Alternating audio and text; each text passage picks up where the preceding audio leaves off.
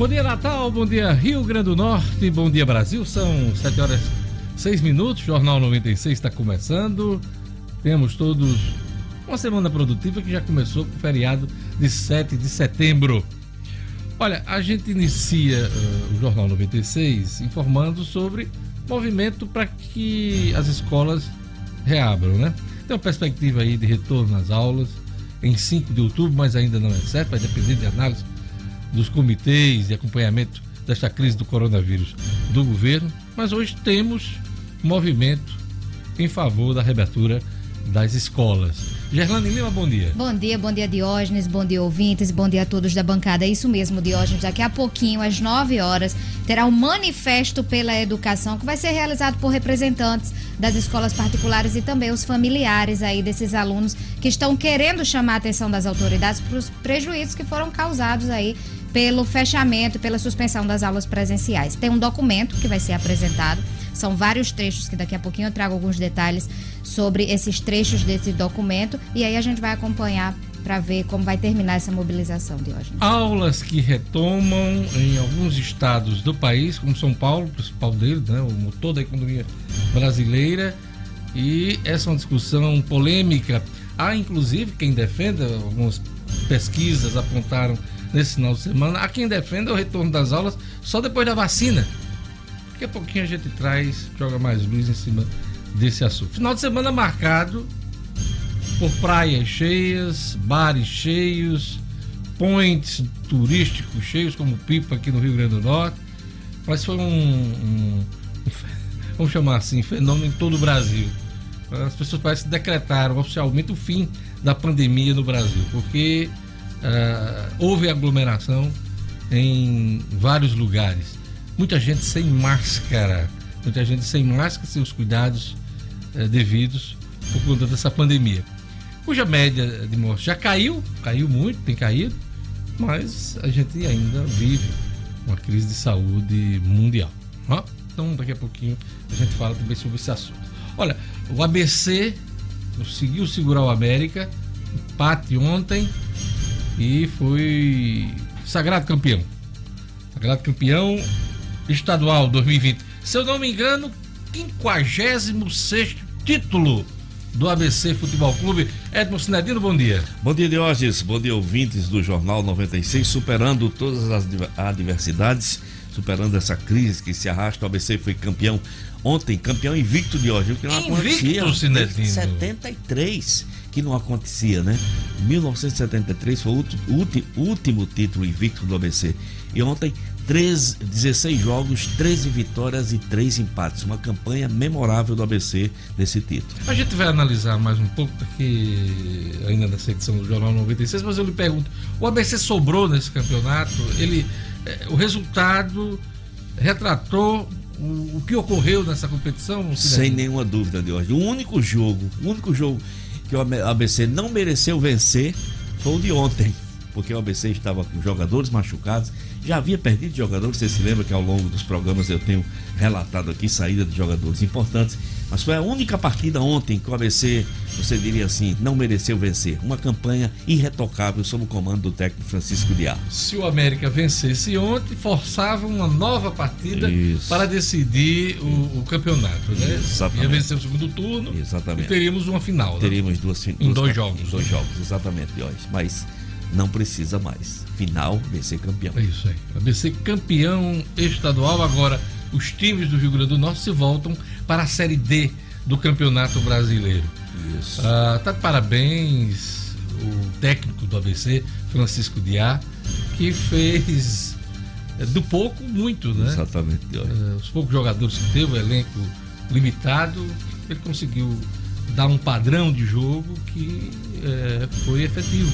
Exatamente. Esse é o reconhecimento de toda a crônica esportiva, Cinedino. Mais um grande feito do técnico Francisco Diário hoje. Com muito pouco, ele fez muito. Tirou leite de pedra, como se diz. É o perfil do técnico Francisco Diá, sempre trabalhando, revelando jovens as valores. Bases, né? As bases, sempre aposta nos bons valores, sempre revela bons jogadores. O ABC já está negociando jogadores que ele colocou em campo. Quer dizer, é, é o trabalho de sempre do Francisco Diá que merece os nossos elogios, sempre. Cidadino, vai ser destaque também na edição de hoje Gabriel Veron, que completou 18 anos na semana passada. Isso. na semana que completou 18 anos, a gente registrou aqui, é, teve seu contrato com o Palmeiras firmado, né? Um contrato, inclusive, com uma multa milionária. Isso. E ele retribuiu toda a atenção que foi dada a ele na semana passada. Uma belíssima apresentação no final de semana. Fez gol, inclusive, né? Fez gol e deu passe de gol de hoje. Foi uma coisa impressionante. O Gabriel Verão entrou no segundo tempo, mudou a história da partida. Empatou com o gol de cabeça e no finalzinho da partida, uma arrancada espetacular pela esquerda, venceu o zagueiro na corrida e tocou para o William dentro do gol, só botar para dentro. Palmeiras enfrentou o, o Bragantino. Venceu Bragantino. 2x1 um de virada. Um clássico paulista. É, né? clássico paulista. Um time do interior e o Isso. grande Palmeiras Exatamente. da capital, né? Muito feliz, todos nós, claro, com a atuação do Gabriel Verão, que voltou com tudo. Foi o melhor jogador da partida, escolhido unanimemente pela crítica paulista. Esse menino, é, nesse dia, vai estar na Europa, viu? Bem provável. Num desses grandes clubes. Bem provável. Messi continua no Barcelona, inclusive lançaram a camisa esse final de semana do Barcelona e ele é a grande estrela da terceira camisa, né? terceira nova camisa do Barcelona. Então, é. houve entendimento do Messi que vai ficar até o final do contrato Isso. que ele tem com o Barcelona. Contrato esse que junho. encerra junho, julho. Junho de 2021. Há quem fala até no final de 2021. É, mas é julho, é, né? É junho. Junho, junho de 2021. É, é. E ele se transfere com certeza para o Manchester, Manchester City. Tem um contrato aí, um pré-contrato já assinado aí, Você né? lembra, né, Deus, que a gente falou do conselho de Guardiola, né? Que ele, fica, até, que ele fica até o final do contrato. A multa era milionária. Era. O Manchester City não ia muito... pagar. Ninguém ia pagar, né? Era ninguém muita confusão ia ter ainda. Termina o contrato, mais alguns meses Isso. aí. Esse ano está acabando. Exato. Ele terá uma ele Quer dizer que ele joga uma Champions ainda pelo Barcelona. Né? Exatamente, né? hoje ainda ele joga. Ele joga uma Champions pelo Barcelona. É isso aí. Daqui a pouquinho a gente traz o esporte aqui no Jornal 96. Daqui a pouquinho a gente vai ter o Marcos Alexandre aqui falando que Natal tem mais dois candidatos a prefeito. Estamos vivendo o período das convenções partidárias. Né? Temos algumas confirmações. Hoje, inclusive, aqui no Jornal 96, teremos uma entrevista com pré. Aliás, agora não é nem pré-candidato, é candidato do Solidariedade à Prefeitura de Natal, o advogado Kelps Lima, que está com chapa firmada, já fechada, né? Ele que terá como vice Breno Queiroga que é do Solidariedade, foi candidato a governador na última eleição pelo partido. Então a chapa do Solidariedade, Kelps e Breno, daqui a pouquinho eu converso com com Kelps Lima. Então, Marco vai trazer informações sobre as convenções partidárias. Luciano Kleiber traz para a gente o seguinte: o Supremo Tribunal Federal pode decidir taxação previdenciária sobre terço de férias e gerar rombo de 100 bilhões de reais nos cofres das empresas, hein? Daqui a pouquinho, Luciano. Na ronda policial, Jackson Damasceno, tiros e confusões pela capital marcam o final do, do campeonato estadual de futebol. Sinadino, confusão no, Sempre. no final do clássico, rapaz. Sempre assim de hoje, não tem. Em vários pontos da cidade, viu como o Jackson vai relatar. É incrível. É nem, a gente pode nem comentar no esporte. É caso de polícia é caso mesmo, de né? polícia mesmo. É caso de polícia. É verdade. É isso aí. Quem está de volta, né? Pra passar mais duas semanas com a gente, que ele é assim agora, né? Passa duas semanas, vai-se embora e tal. É o nosso querido Lugo Dias. Lugo que vai dizer pra gente agora o telefone e o WhatsApp do ouvinte para você participar. Bom dia, Lugo! Bom dia, Diógenes, bom dia, Gerlane, bom dia, Edmo Cirendino, a todos os colegas, a todos os amigos, ouvintes do Jornal 96. Prazer, satisfação em retornar assim ao jornal. A gente tava com saudade, né? Coraçãozinho para vocês. Coraçãozinho. Coraçãozinho. Muito bem, de volta. que Jorge Fernandes não dê seu show também. Claro, claro. E, não, não, né? Mas, grande Lugo. 99210 9696. Adotou? Este é o número do WhatsApp da 96. 99210 9696. Você manda a sua mensagem Quer ligar para cá? 4005 9696. 4005 9696 Central da 96 FM. Ótima semana a todos. Tem um novo jazz aqui na trilha, né? Aí o pessoal, ah, o nosso Soares de hoje e tal, né? Vivo Gordo. Sim, o beijo gordo, né? É, e aí você é o Derico e o Jorge Fernandes é o Bira. o Deu certo, deu certo, né? deu certo. Depois eu vou arranjar um negocinho pra você. Eita. Calma. Tá faltando, é. Calma, não, todo mundo vai entrar na, no, no sexteto. No sexteto. Pô, vamos lá, vamos embora. É isso aí. Vamos a mais destaques da edição de hoje, mas antes, hoje é dia 8 de, de setembro. As datas comemorativas, né, Gerlane Lima? Diga aí pra gente. 8 de setembro, Diógenes, hoje é Dia Mundial da Alfabetização, Dia de Santo Adriano. Olha, alfabetização, essa palavra alfabetização, só me lembro, sabe de quem? De Paulo Freire. É, Paulo Freire, grande educador, é, figura reconhecida internacionalmente, é o nosso grande educador. Mau exemplo, quando eu escuto falar de alfabetização, você remete Paulo Freire. a Paulo Freire.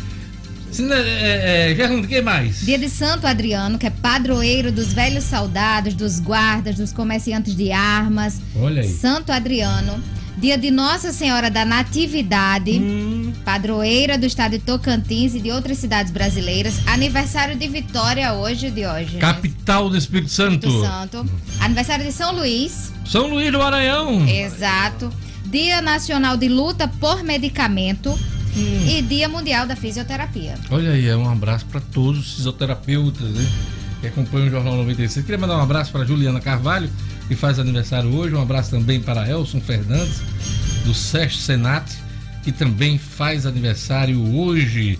Turma bacana acompanhando o Jornal 96. Quem já tá no WhatsApp, Lugo Dias. Pois é, Diógenes. Pelo WhatsApp tem a Alana Patrícia, lá em Neópolis. Um abraço também para Aurino, em São José de Campestre, que não perde um programa. José Antônio está em Santana do Matos e também a Ana Paula na Redinha Nova. Paulinho de Nazaré tá dizendo aqui. Eu queria mandar um abraço para todos, Jorge, Edno, Gerlande.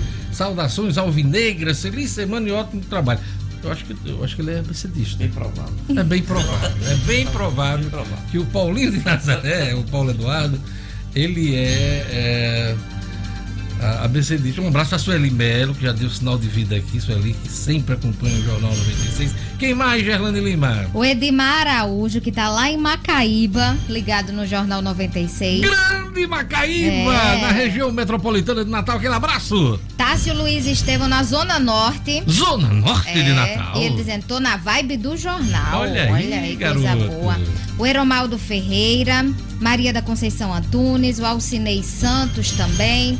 A Milena Santos, a Maria de Neuza, que tá lá no Nordelândia, dizendo, iniciando a semana com muitas notícias.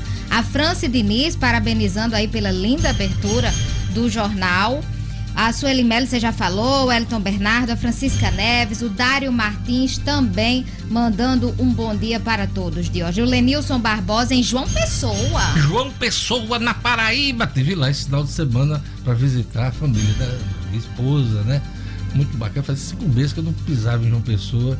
Tava com saudade lá da belíssima capital da Paraíba. É, o Marcelo Roberto tá na Bahia, Diógenes. Guanambi, Oh! na Bahia. Guanabi? Guanabi, na Bahia. Na Bahia, que bacana. Acompanhando o Jornal 96. E a Ana Caroline em Vera Cruz também acompanhando. É isso aí, é um nome de cantora, né? Caroline Ca- ou Carolina? É Caroline, é Caroline. Ana Caroline, ligada em Vera Cruz. Caroline, é, Caroline. aquele abraço. Nome bonito. E vamos agora para mais destaques da edição de hoje.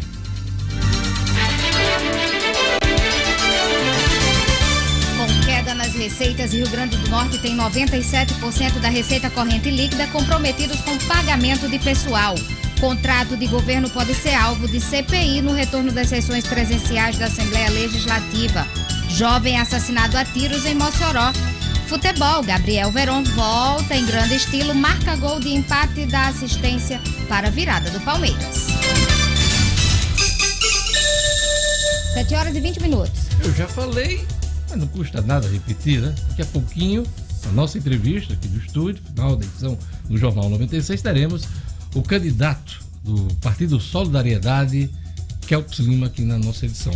É, a gente pode chamar agora candidato porque ele já foi é, homologado pela convenção do partido. Então, a partir de agora, deixa de ter aquela condição de pré-candidato e passa a ser candidato, tá bom? Então daqui a pouquinho, Kelps Lima do Solidariedade, aqui no Jornal 96. E vamos para as manchetes dos jornais na manhã desta terça-feira. Agora RN, que está circulando agora de manhã. Agora de manhã, agora RN. Pois é. Olha a capa aqui do Agora RN. Olha as fotos das praias lotadas. Olha a pipa como teve gente nesse final de semana, hein? O carro da polícia aqui em Pipa, dá pra ver? Você que tá acompanhando? Não conseguiu nem passar no meio da multidão. Né? Pois é. E a capa do Agora RN faz menção exatamente desse movimento do final de semana.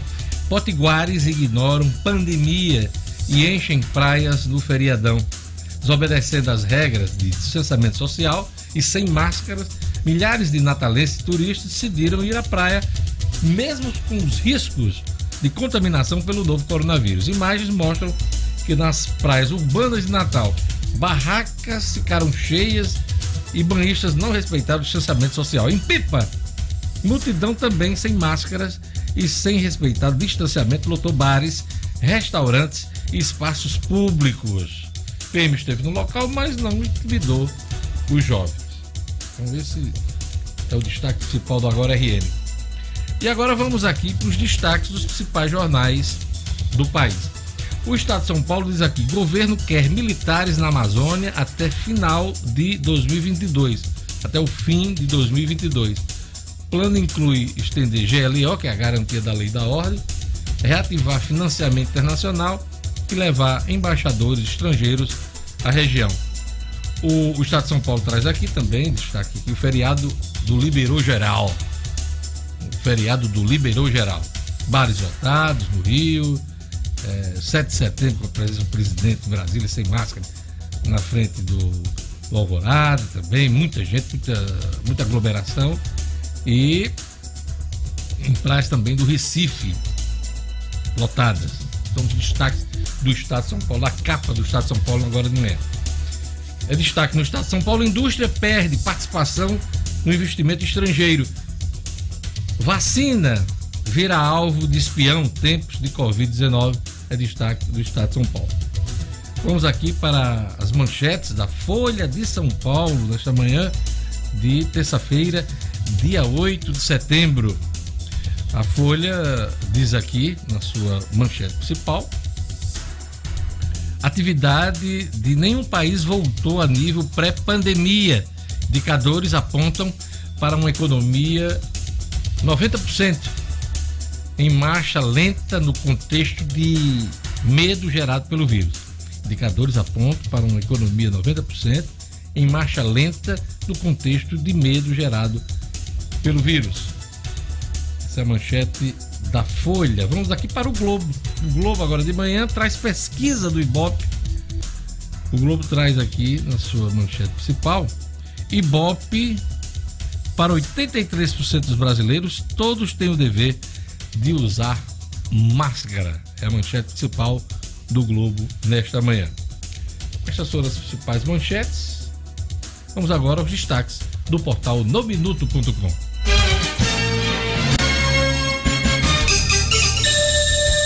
7 horas e 24 minutos. Linhas de ônibus 21 e 30 mudam. Itinerário e linha 63 será reforço nas viagens a partir de hoje. A medida visa implantar alterações para melhorar o serviço ao usuário diante da demanda de 130 mil passageiros por dia que circula atualmente no sistema durante a pandemia da Covid-19. Governador assina hoje liberação de crédito do programa Microcrédito Empreendedor. Serão beneficiados 53 empreendedores formais e informais dos setores de comércio, turismo e serviços de sete municípios potiguares. Novo decreto mantém 18 municípios em situação de emergência por seca. Em função dos índices pluviométricos, recarga dos reservatórios hídricos e da produção agrícola, o novo decreto de situação de emergência por seca aqui no Rio Grande do Norte terá redução dos atuais 132 para 18 municípios. Caerne orienta clientes ao constatar aumentos repentinos na conta. Os problemas na tubulação dos imóveis geralmente são os responsáveis por aumentos repentinos na conta de água. Olha, eu passei por isso, mandei verificar, tive que pagar uma conta salgada apenas no mês. O padrão que tinha antes dessa conta se repetiu depois dessa un... única conta.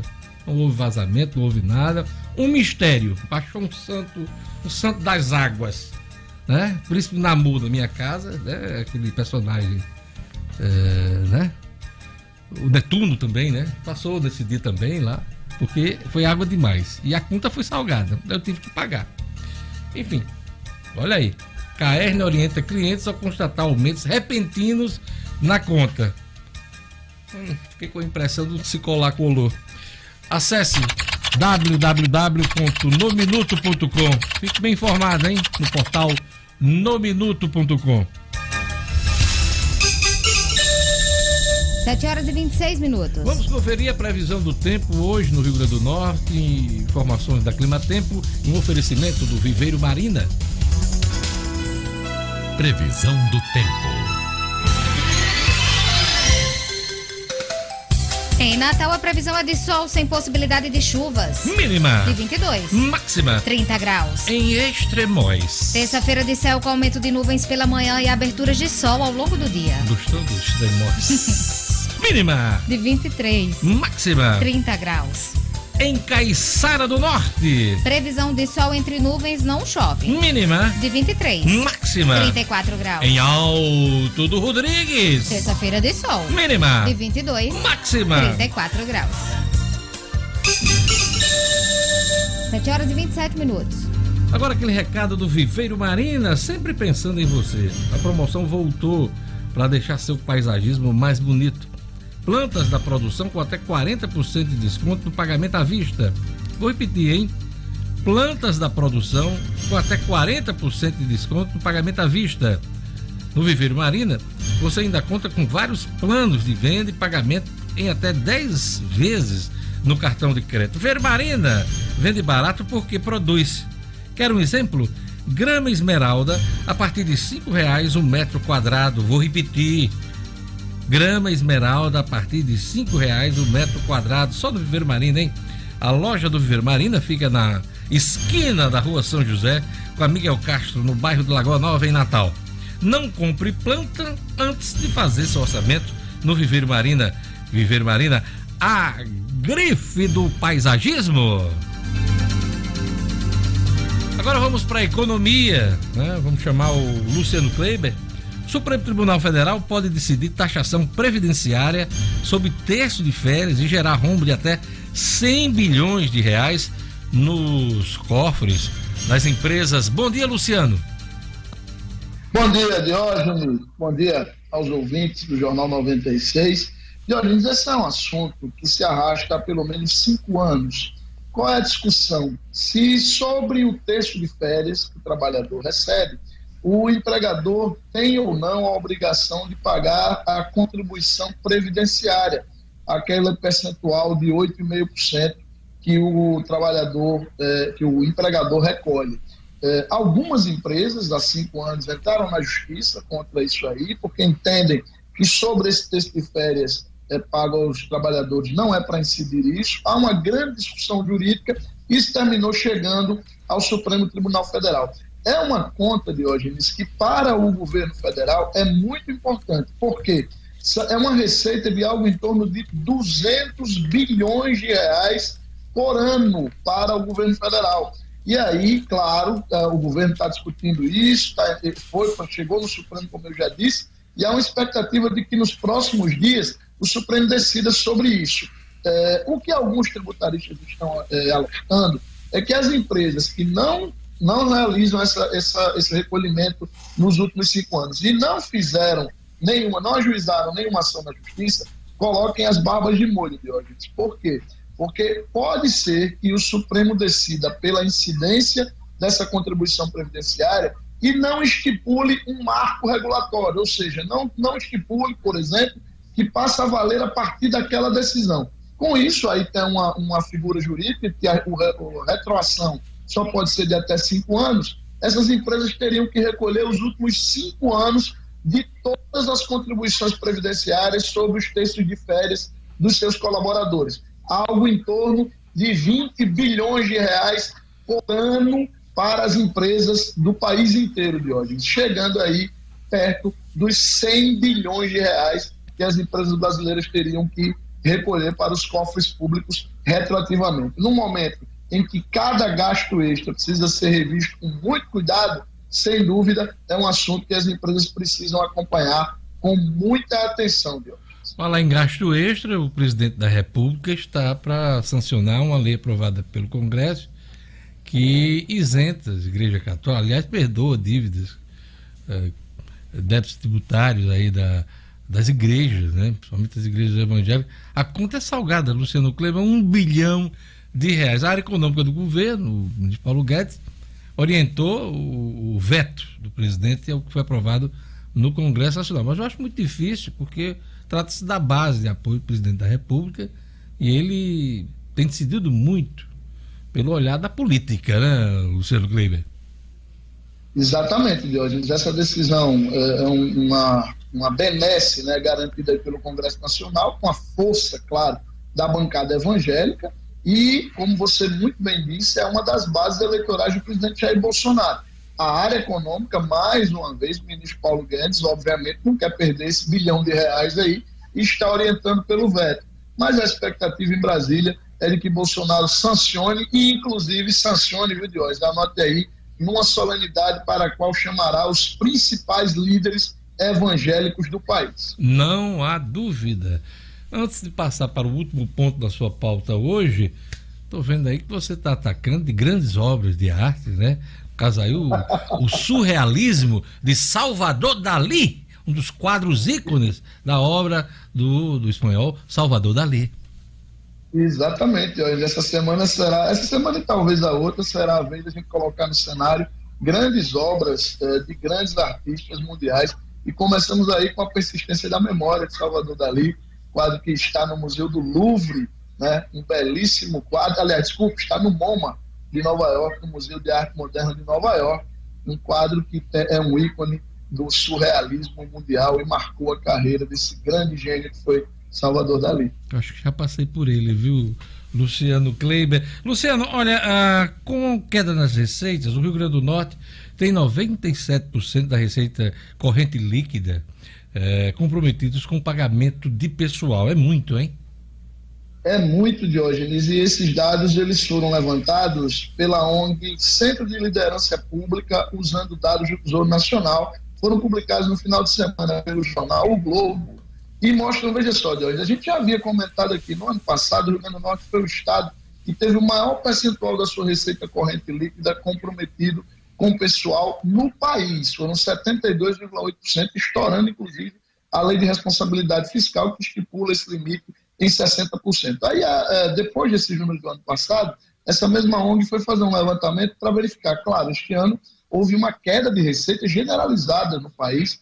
Todos os estados perderam receita. Aqui no Rio Grande do Norte, o quadro só não é pior, segundo informações do próprio secretário de Planejamento, Aldemir Freire, graças é, aos repasses do governo federal, que somaram aí, apenas para o governo do estado, algo em torno de 450 bilhões de reais. Pois bem, com uma queda de receitas, aí é, a receita corrente líquida, obviamente, é menor, e o Rio Grande do Norte entrou aí no seleto, muito entre aspas, grupo de cinco estados, Diógenes, que tem aí um limite absurdo de comprometimento da receita, acima de 90% da receita corrente líquida, comprometidos com pagamento de pessoal nesses cinco estados. O líder é Minas Gerais, veja só, com 100,6%. Minas Gerais, se pegar toda a receita que tem, ainda não dá para pagar o seu funcionalismo. E o Rio Grande do Norte é o terceiro do país, atrás ainda, além de Minas Gerais, de Tocantins. Aqui, 97% da receita corrente líquida deste ano estão comprometidos, Jorge, com pagamento de pessoal. Então, quando se diz que no Estado, aqui no Rio Grande do Norte, é, o, o, governador, nos últimos anos, e é importante dizer que isso não é um quadro pintado pelo atual governo, mas nos últimos anos o governador tem sido um mero gestor de folha, um mero pagador de pessoal, não é exagero, Jorge. Um Estado que tem apenas 3% da sua receita corrente líquida livres, muito entre aspas, para fazer tudo, é realmente um Estado quase inadministrável. E isso, claro, reforça a urgência, a relevância que se disputa com bom senso, com equilíbrio e com muita responsabilidade a reforma administrativa nesse país. Quem tem sobra de 3% para fazer tudo não tem absolutamente nada. Luciano Kleber, Luciano, eu estou precisando comprar um remédio e eu queria ir num local que o que fosse um preço bom, um preço competitivo. Você tem algum conselho para mim? Diógenes, o Conselho Infalível, procura agora da Unifarma, viu? Elas estão presentes na Paraíba, Pernambuco Rio Grande do Norte, são mais de 650 lojas. Elas estão nos grandes centros, nas pequenas cidades, nos bairros mais afastados e nos bairros mais centrais. Ou seja, onde a gente procurar tem Unifarma. Então faça como eu, como Diógenes, valorize as empresas da nossa terra, porque são elas que dão emprego ao nosso povo e ajudam a nossa economia. Precisou de uma farmácia? Procure as lojas da Unifarma. Lá você encontra conforto, atendimento personalizado e o melhor, preço baixo de verdade. Unifarma, uma farmácia amiga, sempre perto de você. Luciano Kleber, até amanhã com as notícias da economia. Até amanhã, amigo. Um abraço. 7 horas e 36 minutos. Olha, na retomada da economia, é importante ter um parceiro financeiro que realmente acredite que os nossos empreendimentos, o suor, os sonhos são o que mais importa. Hein? O Cicobi do Rio Grande do Norte acredita desenvolvimento da nossa economia, nos pequenos negócios locais. Comprando aqui, é aqui que se gera emprego e renda. E assim, o Cicobi lançou a campanha Eu Coopero com a Economia do Rio Grande do Norte para demonstrar toda a força do engajamento coletivo e da cooperação na retomada da economia. Quando você encontrar o selo Eu Coopero com a Economia do Rio Grande do Norte, saiba que ali está um negócio que realmente acredita que comprando no vizinho, na vizinhança, todos saem ganhando. Cicobi é um sistema cooperativista financeiro com todo o serviço de um banco tradicional. Mas um diferencial importante que o Cicobi tem, hein? Pois é, Cada cooperado é sócio e, portanto, participa dos resultados. Faça parte do Cicobi e coopere com a economia do Rio Grande do Norte. Não podemos dar as mãos, mas podemos juntos fazer a diferença. Olha, representantes de escolas particulares Natal farão mobilização uh, pela reabertura das instituições essa mobilização é hoje, Gerlani. Isso mesmo, Diógenes. Daqui a pouquinho, a partir das 9 horas, vai acontecer o Manifesto pela Educação, que será realizado por representantes de escolas particulares e também familiares dos estudantes que estarão na Praça 7 de Setembro, ali próximo à Prefeitura, Diógenes, para apresentar uma, um documento que eles elaboraram com o objetivo de chamar a atenção das autoridades justamente para os prejuízos que foram causados com o cancelamento das aulas presenciais nesse período. Então, as escolas querem oferecer, na verdade, a opção de escolha de aulas presenciais e também online vão apresentar esse documento, como eu falei, mostrando que estão preparadas para funcionar, seguindo rigorosamente os protocolos de segurança sanitária. E esse documento destaca, entre outros pontos, que as escolas são serviços essenciais, importantes para o desenvolvimento pleno e o bem-estar das crianças e jovens. Destaca também que a Sociedade Brasileira de Pediatria alerta para a necessária parceria entre a saúde e a educação no intuito de minimizar os impactos do isolamento social para a infância. Também é destaque nesse documento que as aprendizagens no sistema remoto, apesar de eficientes para uma faixa etária específica, são limitadas do ponto de vista das interações e trocas. Enfim, são vários pontos, Diógenes, que estão no documento. Os participantes do movimento vão vestir branco, cada um deve levar uma tira de TNT branco também. Essa foi a orientação para fazer ou uma fita ou uma corda que limite ali esse um metro e meio para não ter aglomeração entre essas pessoas e garantir o distanciamento social. Você estava falando de uma pesquisa, Diógenes, e o Globo publicou ontem uma pesquisa justamente que mostra sobre a reabertura das escolas e mostra que metade, mais da metade né, da população só quer as escolas reabertas depois da vacina contra o coronavírus. 54% da população concorda que as aulas só devem retomar é, após a vacina. 18% concordam parcialmente e 6% discordam completamente. De hoje a gente vai acompanhar como vai ser essa movimentação e como esse documento será recebido pelas autoridades. É isso aí.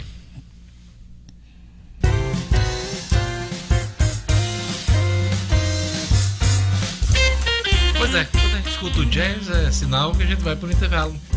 Intervalo comercial. Daqui a pouquinho, tiros e confusões pela capital marcam o final do Campeonato Estadual de Futebol. A ronda policial com Jackson Damasceno. Teremos o futebol com Edmo Cidadino. Afinal, a BC conseguiu segurar o América e se sagrou campeão pela 56 vez. O ABC campeão estadual. E a entrevista com Kelpis Lima daqui a pouquinho. Ele que é candidato a prefeito de Natal pelo Solidariedade. Tudo isso junto e misturado aqui no Jornal 96.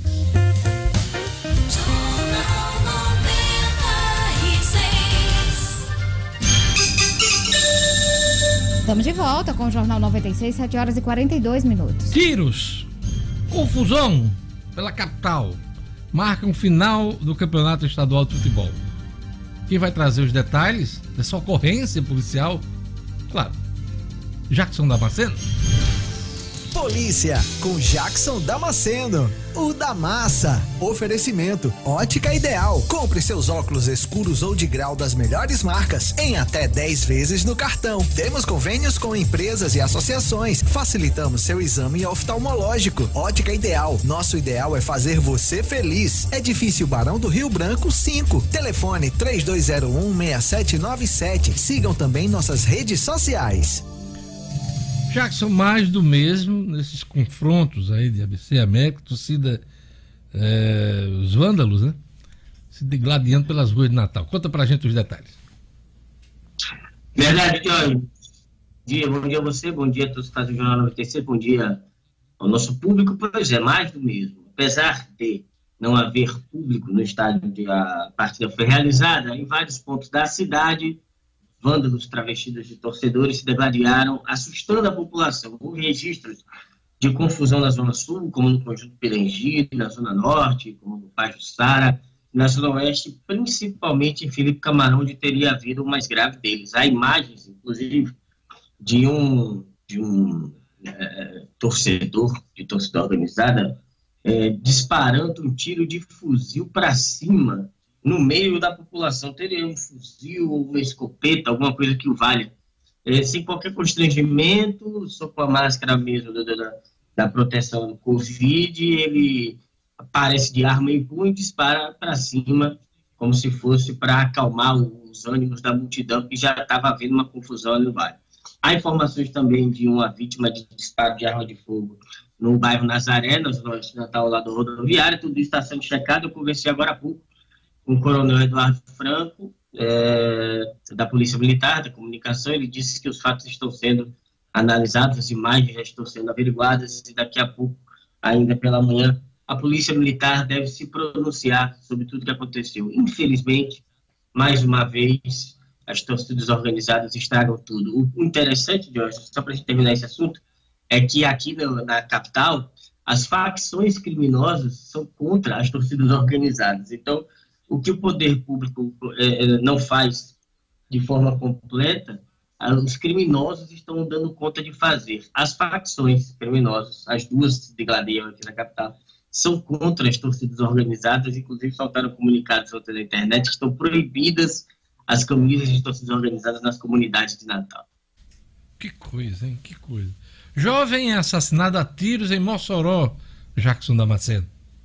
Aconteceu no fim da manhã dessa segunda-feira, no bairro de Alto de São Manuel, um jovem foi raptado, foi arrastado de casa, Alain Bruno eh, Araújo, de 18 anos, morador de, do Alto de São Manuel, foi retirado de casa por seis elementos em dois veículos. Isso aconteceu no fim da manhã e o corpo dele foi encontrado poucos minutos depois em um matagal lá mesmo da região. Ele tinha 18 anos.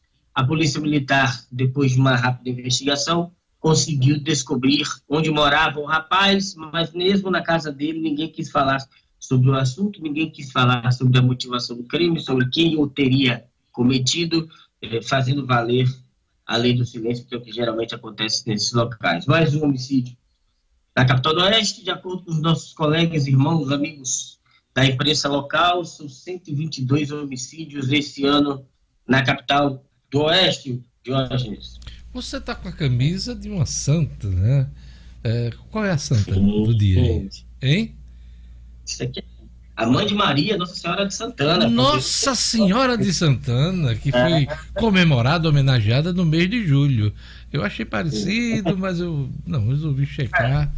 Né? E cantar é Nossa Senhora, me dê a mão Cuida do meu coração. Olha aí, Jackson Damasceno. da minha vida. do, do meu, meu destino.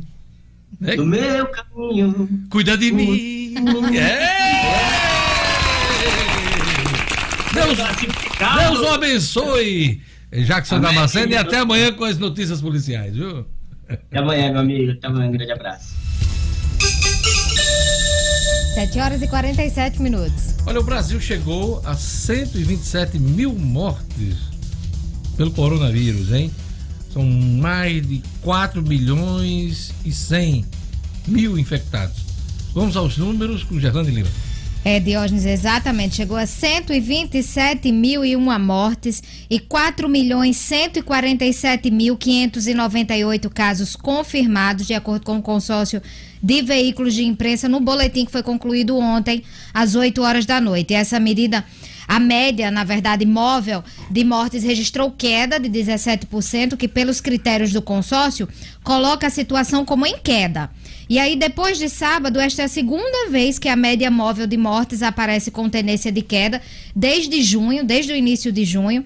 Pelos critérios, variações de até 15% para mais ou para menos são consideradas estabilidade. E o país registrou 315 mortes nas últimas 24 horas, de domingo para segunda-feira, chegando a esse total de 127.001 óbitos. Com isso, a média móvel de novas mortes no Brasil nos últimos sete dias foi de 784 óbitos, uma variação de menos 17% em relação aos dados registrados em 14 dias. Aqui no Rio Grande do Norte são 63.810 casos confirmados, 2.295 mortes por Covid-19 até ontem, Diógenes. E no mundo, no mundo são 27 milhões 504 mil 693 casos confirmados, com 897.092 mortes, de acordo com o último boletim atualizado do Ministério da Saúde. É isso aí, Gerlane Lima. Olha, eu queria dar um, um toque para vocês. Na semana que vem eu estreio no YouTube um programa muito bacana. É o Diário da Manhã, sempre às 11 horas um resumo dos principais assuntos da manhã, com comentários, entrevistas. Então você não pode perder a partir dia 14, às 11 horas, uh, o Diógenes Dantas no Diário da Manhã. Então você acessa meu canal no YouTube, Diógenes Dantas, se inscreve e também aciona o sininho, né? Para poder saber quando tiver vídeo novo. Então, tem coisas uh, da semana que a gente sempre está fazendo aqui também no Jornal 96 os comentários que, que eu faço, análise da notícia, e teremos agora o Diário da Manhã, a partir das 11 horas. Né? Então eu conto com sua audiência, participe, interaja e acompanhe os principais assuntos, opiniões e entrevistas neste programa que eu começo na próxima semana. Conto com sua audiência. Vamos lá, vamos chamar o futebol? Não, futebol não. Agora é a política. Contrato de governo pode ser alvo de CPI na Assembleia Legislativa. Marcos Alexandre, bom dia. Bom dia, Diógenes. Bom dia a todos os que nos ouvem aqui no Jornal 96. Diógenes, esse contrato vem sendo muito questionado na Assembleia Legislativa. Ele trata de, uma, de um, transporte né, sanitário, transporte de pacientes com, com ambulância, pacientes que contraíram Covid-19. Né, um contrato que foi, inclusive, até já anulado pelo governo do Estado. Mas houve aí, um, durante algum certo tempo, um, cerca de um mês, essa, esses serviços foram prestados, uma parte do valor já foi, já foi pago, o governo decidiu anular. A previsão era de um custo aí de 8 milhões de reais, houve aí já um gasto de 400 mil reais, mas a Assembleia, alguns deputados questionam, principalmente o deputado Gustavo Carvalho, que chega a propor aí, diz que vai apresentar hoje, já tem inclusive número de assinaturas suficientes, teria em torno de nove, né, são oito necessárias, para criar uma CPI, sim, uma comissão parlamentar de inquérito para apurar esse, esse contrato. Então, pode ser que tenhamos aí novidade sobre esse assunto durante o dia de hoje na Assembleia Legislativa. Isso aí. Natal tem mais dois candidatos a prefeito, Marcos. Conta pra gente quem são. Exato. É, ontem houve a, a convenção do Podemos que oficializou aí as, as candidaturas do empresário Afrânio Miranda como candidato a prefeito e da vice a advogada Ana Paula Trento, desculpe, Ana Paula Trento como vice prefeito. Então, uma chapa aí puro sangue do Podemos, ah, como mais uma, uma chapa que vai concorrer à Prefeitura de Natal. Na última sexta-feira já havia ocorrido as convenções do PSL, homologando aí o ex-delegado Sérgio Leocádio como candidato a prefeito, ele que terá como vice também a ex-delegada Deusa Martins, do PP. Então, Diógenes, já são aí quatro candidaturas com essas duas, de Afrânio Miranda e de Sérgio Locado, chegam aí a quatro candidaturas já formalizadas. Temos ainda a do deputado estadual Kelps Lima, que será entrevistado daqui a pouco por você, é, do Solidariedade, ele que tem como vice Breno Queiroga, que foi candidato aí nas últimas eleições. Além disso, há ainda a candidatura da enfermeira Rosália Fernandes, do PSTU Natal, que deve ter aí em torno de 10 a 12 candidatos a prefeito. Vamos bater o recorde esse ano de candidaturas, o Marcos Alexandre. É, Jorge, é, é um quadro novo porque as eleições deste ano, é, nas eleições deste ano estão proibidas as coligações para vereador e isso tem um reflexo, claro, nas candidaturas majoritárias, porque muitos partidos estão aí lançando chapas próprias para prefeito para servir como puxadora, digamos assim, da chapa proporcional. Então tem um reflexo também dessa nova regra das eleições, sem contar, claro, com a enorme fragmentação partidária que existe hoje no Brasil. São 33 partidos existem hoje, então é, a tendência é que se esse quadro não mudar, não houver aí um filtro, vai haver cada vez mais candidaturas majoritárias nas eleições. Pois é, e você explicou tudo. É, o fim das coligações proporcionais é, diminuiu muito a, a, possibilidade de alianças entre os partidos, né? E Isso. essa questão de puxar votos para fazer uma bancada de vereadores. Explicou, é bom conversar com quem entende de política. E Marcos Alexandre entende de política. Marcos, para acompanhar o processo eleitoral, você tem uma dica. Exato. É, a gente acabou de falar na proibição das coligações proporcionais, né, e esta é uma das novas regras que valem nas eleições deste ano.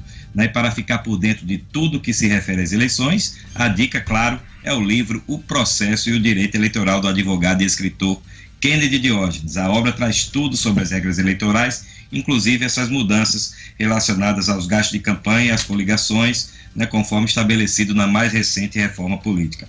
O livro O Processo e o Direito Eleitoral é, assim, um guia fundamental para não apenas para candidatos e para profissionais que vão atuar nas campanhas, mas para quem quer ficar atualizado sobre as eleições. Para garantir seu exemplar é bem fácil. O livro O Processo e o Direito Eleitoral de Kennedy Diógenes está à venda pela internet no site www.oeleitor.com.br www.oeleitor.com.br com.br Diógenes. Um bom programa, uma ótima semana para vocês. É isso aí. O resto de semana, né? Porque a semana está quase acabando. Que é isso? Hoje é terça-feira.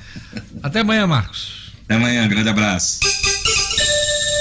7 horas e 55 minutos. Olha, o Nails Pereira está comentando aqui, esse assunto que a gente conversou agora com o Marcos Alexandre, ele está dizendo, todo mundo diz que dá trabalho ser prefeito, mas todo mundo quer disputar, quer ser prefeito. Tá é verdade mesmo. Todo mundo diz, não, dá muito trabalho, com cabelo branco em administrar. Que nada, todos querem sentar na cadeirinha lá de prefeito, governador, presidente da república, né? Quando tem eleição para governador e presidente da república. Então aquele abraço da Wilson Pereira, Zé Ari Cardoso Ferreira está dizendo aqui Falando sobre Covid, aqui em São Miguel do Gostoso, a cidade estava superlotada no final de semana. Afastamento social não existe. É lamentável. Zé Ari, isso aconteceu em todo o país, viu, meu amigo? Quem mais aí no WhatsApp? Lugo Dia. Pelo WhatsApp da 96, Jorge, o Dionísio. O Dionísio está ouvindo a gente em Cidade Nova. Um abraço especial também para Lidiane de Macaíba, para Livânia, também Cidade Nova. João Maria, lá no Empório audiência das. Audiência total em Cidade Nova. Cidade hein? Nova, audiência, audiência total. É. Empório das Bananas, da Ceasa, turma da Ceasa também na escuta. Um abraço pro João Maria. Eita, uma e... bananinha com, é, é, como é o nome? Leite ninho, açúcar e um pouquinho de Nescau é muito bom. Eita. Farinha láctea também. É farinha láctea também. Eu gosto mais, mas sem a farinha láctea. Há quem gosta com a granola de hoje. Granola. Granola né? também. Mel. Cada um tem seu jeito de fazer. É. Mas a bananinha. É bom demais. Diga lá. Um abraço também para Suziane. Suziane está em Capim Macio. E Alane Lima, quem está no YouTube aí. Vamos dar uma alô pra nossa turma aí. A Ludmila Nayara, veterinária, mais conhecida como Bila, também conectada no Jornal 96. Bila, minha Bila. avó Bila lá de Coarno, minha bisavó, vó Bila, você fez me lembrar, Ludmila, minha avó Bila lá de Coarnos, olha, que bacana. Vamos lá. Que lembrança boa, Diógenes. O Paulo de Farias também acompanhando, Paulo de Farias Júnior, Gilmar Barbosa, a Ana Carla Souza. Ana Carla está dizendo aqui o número de curados, Gerlane. Olha só, Ana Carla, no mundo já são 19 milhões 597 mil 642 curados do coronavírus.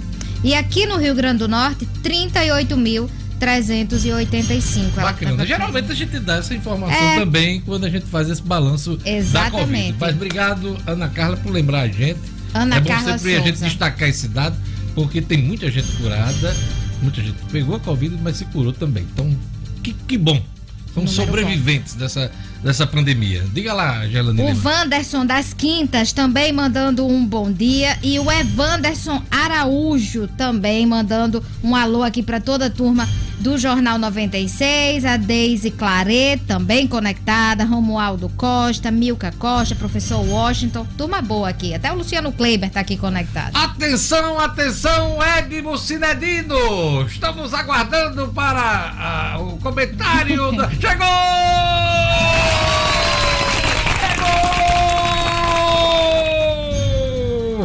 Chegou!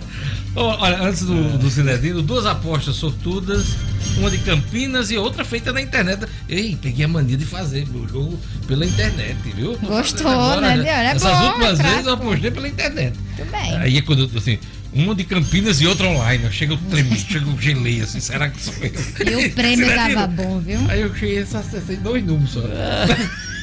em jogos diferentes, inclusive. Olha, o concurso milionário 2296 Sorteou, vamos lá os números, é, Gelane. 01, 06, 21, 29, 36 e 59. Vou repetir. 01, 06, 21, 29, 36 e 59. 95 milhões de prêmio no final de semana, quase 95 milhões. Cada um vai levar para casa 47 milhões. É muito dinheiro. É. 47 milhões, Cinedino. Pois é, Quina teve 166 apostas, cada um vai levar 40 mil. E a quadra, Gerlane Lima? A quadra teve 8.642 apostas vencedoras e cada uma vai levar 1.070 reais. É isso aí. Vamos lá pro futebol? Vamos chamar agora Cinedino. A BC superou adversidades e conquistou o título de campeão invicto. Edmo Cinedino. Esportes com Edmo Cinedino. Cinedino, faça um resumo dessa campanha do ABC. Eu estava justamente pensando nisso. Olha só, primeiro turno, Copa Cidade do Natal. O América com tudo goleando quase todo mundo, o ABC vencendo alguns jogos com dificuldades. Muita gente já questionando o trabalho do técnico Francisco de Assis.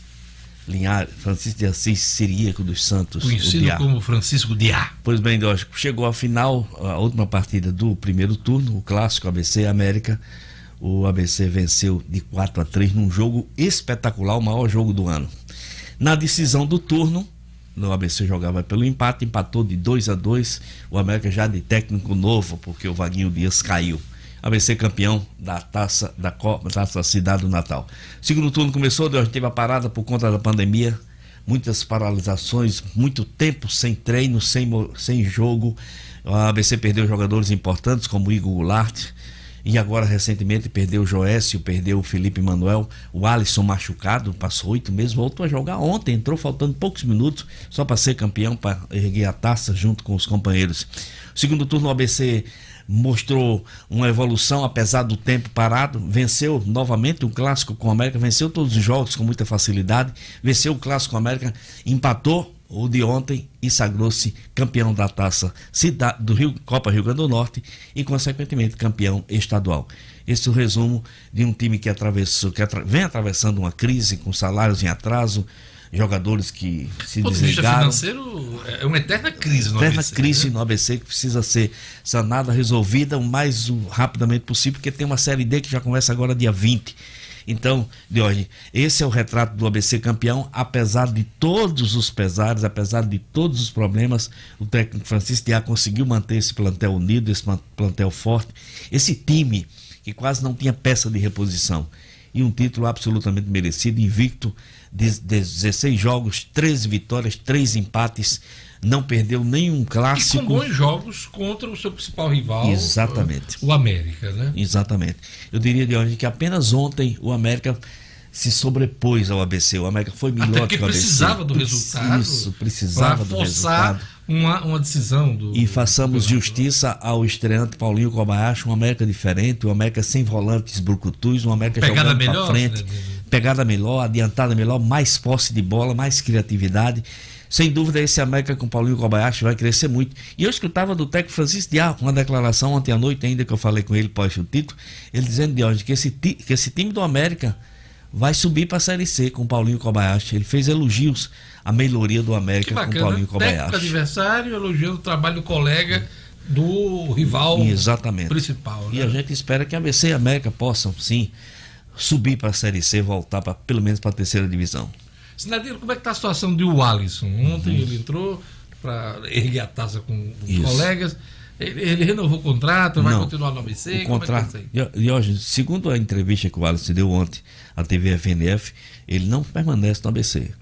Ele disse que aconteceram muitas coisas, se sentiu abandonado, né? Ele deu a entender que se sentiu abandonado. Ele estava inativo por Inati- conta de com- contusão. né? exato. Tratamento de contusão. Oito meses, voltou a jogar ontem, entrou em campo ontem pela primeira vez.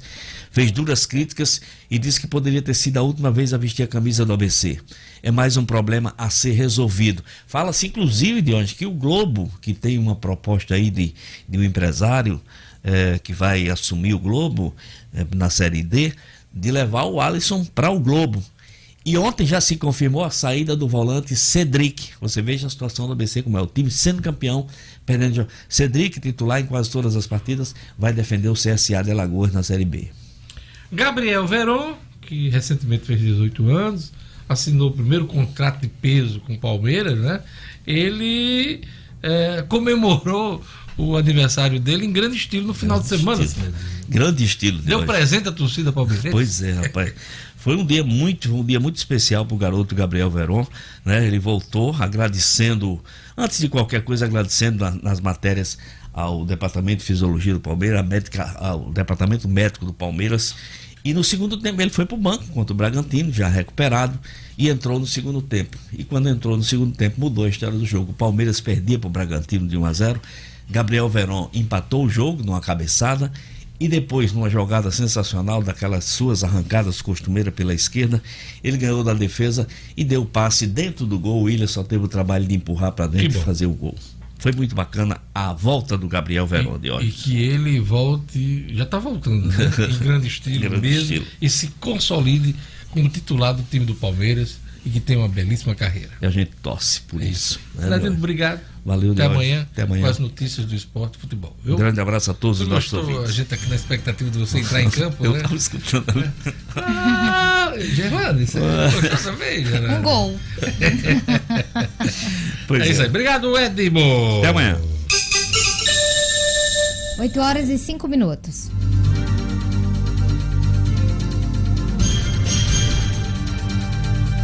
Olha, o mundo mudou, mude você também. Inscreva-se hoje mesmo no curso de idiomas Senac. Só o Senac, hein? Prepara você para este novo mundo com aulas online, ao vivo, que ficam gravadas para acessar quando e onde quiser. Instrutores certificados internacionalmente, número reduzido de alunos por turma, interações presenciais sem custo e um super desconto de 15%. Há 20 anos, os cursos de idiomas Senac preparam você para o futuro.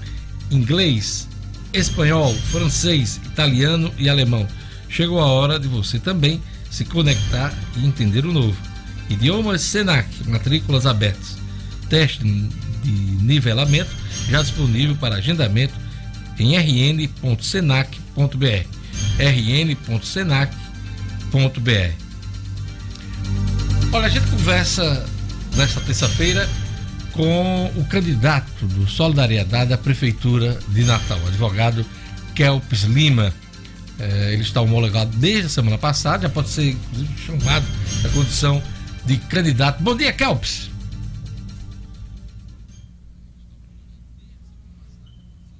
Bom dia, Kelps.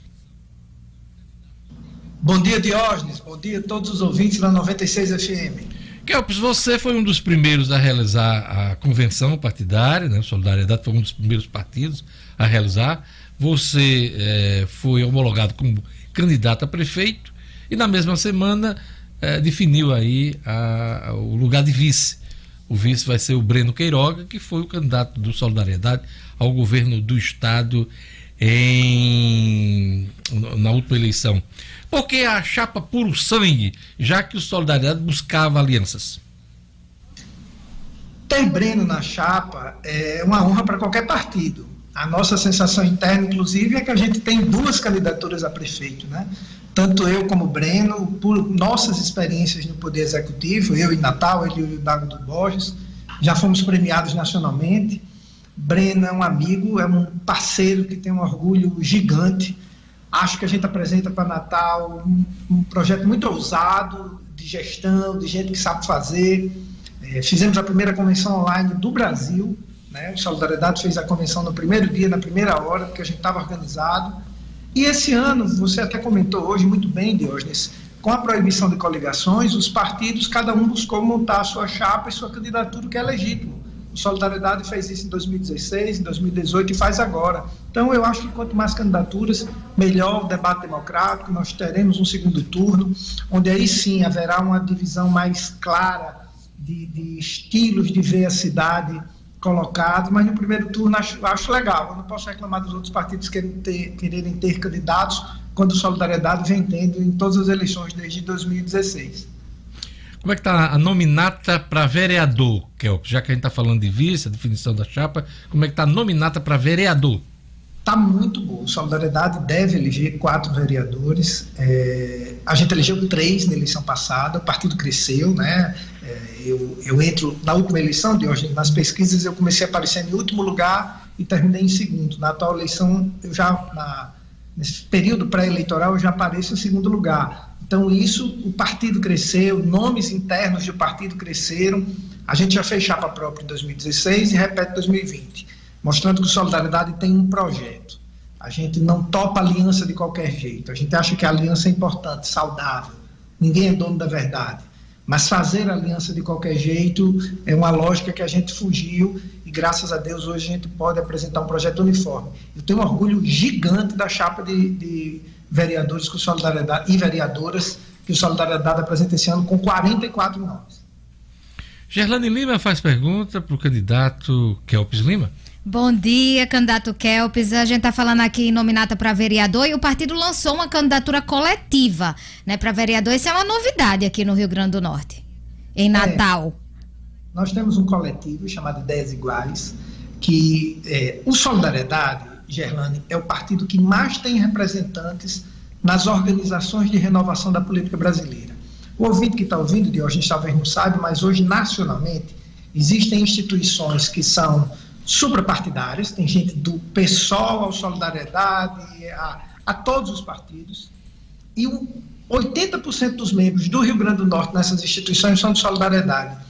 E, e, os membros do partido, e alguns são do Renova, eles viram esse modelo que tem já mandatos em São Paulo, na Bahia, em Pernambuco, em Minas, e trouxeram esse modelo para cá, incentivados pelo partido. O partido tem como premissa a formação de modelos novos de fazer política, é, com, via Escola de Jovens Líderes, o ouvinte talvez não saiba, de hoje, e o telespectador do YouTube, é que a Escola de Jovens Líderes é a primeira escola de formação político-partidária do Rio Grande do Norte, e na primeira eleição já ajudou a Alisson Bezerra, aluno da escola, que nunca foi filiado a partido nenhum, a ser o deputado mais jovem do Rio Grande do Norte acho que a candidatura coletiva entra neste complemento. Kelps, é, antes de, da próxima pergunta, você já trocou o celular? Já, Deus, já. Comprou um celular é mais robusto para. Pra... Você vai continuar com o celu celular na mão?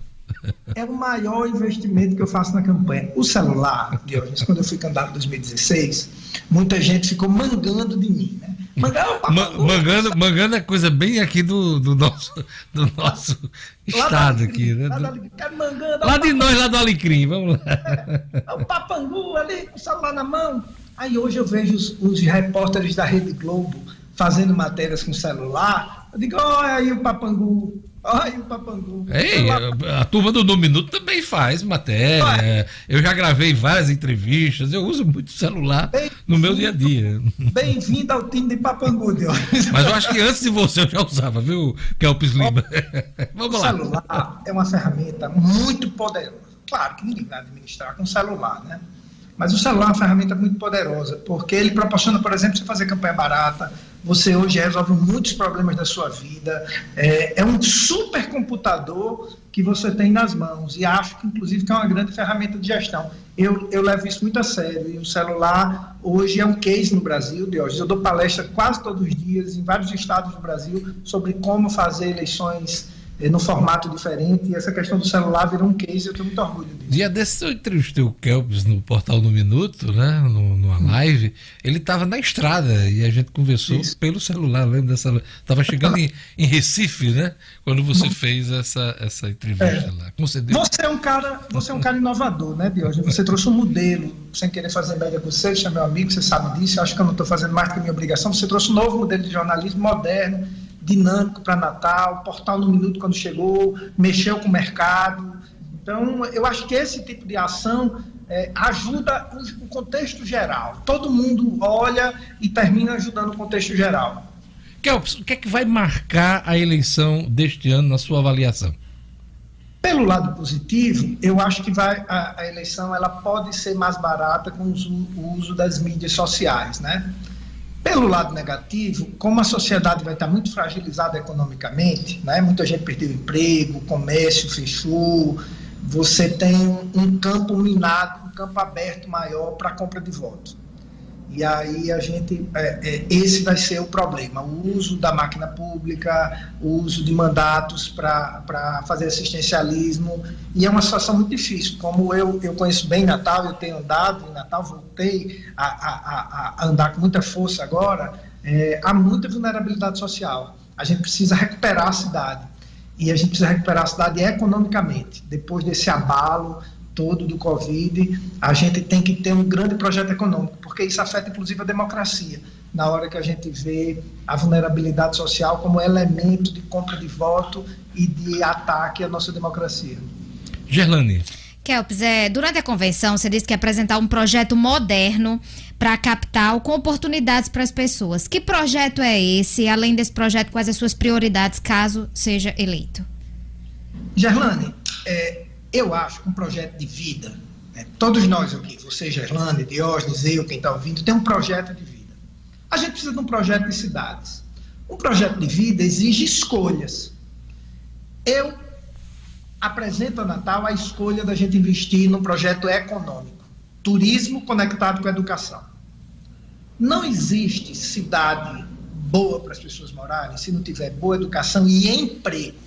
O maior vetor de emprego da cidade é o turismo. A cidade é linda, é maravilhosa, tem o maior número de leitos do Nordeste, tem uma mão de obra minimamente treinada e capacitada, mas você não tem a, o poder público conectado às políticas de turismo. Eu vou só dar um exemplo. Não tem uma obra feita em Natal, uma, uma sequer, nos últimos 40 anos, pela prefeitura, que seja voltada para o turismo. Você não tem, por exemplo, a estátua de Santa Rita e Santa Cruz, é uma ação da prefeitura que atrai turistas. Aqui, os turistas vêm pelo nosso sol, pelas nossas praias, são maravilhosas, pela água quente, pela temperatura, pelo povo, mas não vem pela uma ação da prefeitura. Ô, então, ô, gente... só para pontuar o que você está falando, uh, a atual gestão já fez anúncio de vários investimentos na engorda da praia de Ponta Negra, revitalização dos equipamentos turísticos na Ridinha. Esses projetos, inclusive, estão em curso. É, é, isso não é investido no, no turismo local? A, a atual gestão é a sequência de quatro gestões. Eu convido ao ouvinte agora a ir lá na Ridinha olhar. Eu estive lá essa semana. Vá lá olhar como é que está a Ridinha. O lixo, como é que está em frente à igrejinha de pedra lá? Lembre, Diógenes, essa gestão é a quarta gestão seguida do mesmo grupo político. Álvaro e Carlos Eduardo é a mesma coisa. Representam o mesmo modo de fazer política. Vá lá em Ponta Negra. Você acha que ano de campanha, o povo é bobo, depois de quatro gestões, chegar no ano de campanha e dizer que vai fazer projeto, Diógenes? Diógenes, eu desafio, desafio não, porque não, peço até desculpa. Eu convido o seu ouvinte a ir no YouTube de Carlos Eduardo procurar as promessas dele de campanha na eleição passada. Todas foram apagadas, Diógenes. Ele apaga depois da campanha os vídeos lindos, com promessas iguais a essas que você está citando. Essa é só mais uma que vai ser apagada. Espero até que não, espero até que faça, porque é bom para a cidade, moro aqui. Mas, assim, é muita cara de pau em ano de campanha. Depois de quatro gestões seguidas, dizer que vai recuperar a Ridinha. Eu tive na Ridinha, fui lá no mercado, tomei café um dia desses. Está horrível lá. Kelps, outro ponto importante é a pandemia. A exposição durante a pandemia beneficiou prefeitos. Esse levantamento foi feito pelo projeto Sonar, a escuta das redes sociais do jornal Globo. E entre os prefeitos beneficiados, o, em primeiro lugar, inclusive com 51% de crescimento nas redes sociais, está o prefeito natal Álvaro Dias. Até que ponto a pandemia beneficiou os prefeitos na sua avaliação? E esse tema será marcante também na atual campanha eleitoral? Não, porque Álvaro praticamente não teve é, é, oposição durante a pandemia. Ele foi onipresente nas rádios, nas TVs. As rádios e as TVs ignoraram os demais pré-candidatos. Há um lado, inclusive, explicável por isso, porque é o prefeito, é quem faz as ações, né? Mas quando começar a campanha, e eu, assim, para mim dar uma entrevista dessa, falando do outro, mas já que você perguntou, eu não acredito que Natal eleja um prefeito que fez as nomeações de todos os seus parentes, inclusive ele na Assembleia quando foi presidente, nomeações ilegais. Um prefeito que é o cara que mais faz nepotismo na história do Rio Grande do Norte. Natal não conhece Álvaro. Natal viu Álvaro na pandemia, qualquer prefeito, todos os prefeitos do Brasil cresceram, e qualquer prefeito cresceria, mas quem frequenta a UPA, quem frequenta a UBS, quem tem suas ruas não calçadas, uma cidade com tamanho de desemprego e de violência, do mesmo projeto político, oligárquico, oligárquico de novo. Diógenes, desde 85, a lógica dos prefeitos de Natal é, é, uma lógica que a cidade não é referência em nenhum índice nacional de gestão. Não é referência em educação, não é referência em saúde, não é referência em nenhum índice. Álvaro será derretido na eleição quando ele for apresentado a Natal. É igual a Robson, o Estado não conhecia, depois de eleger governador, viu a tragédia. As pessoas de Natal não sabem quem é Álvaro Dias. Quando virem o, o, o histórico político é, é, de Álvaro, o que ele fez quando foi presidente da Assembleia, que...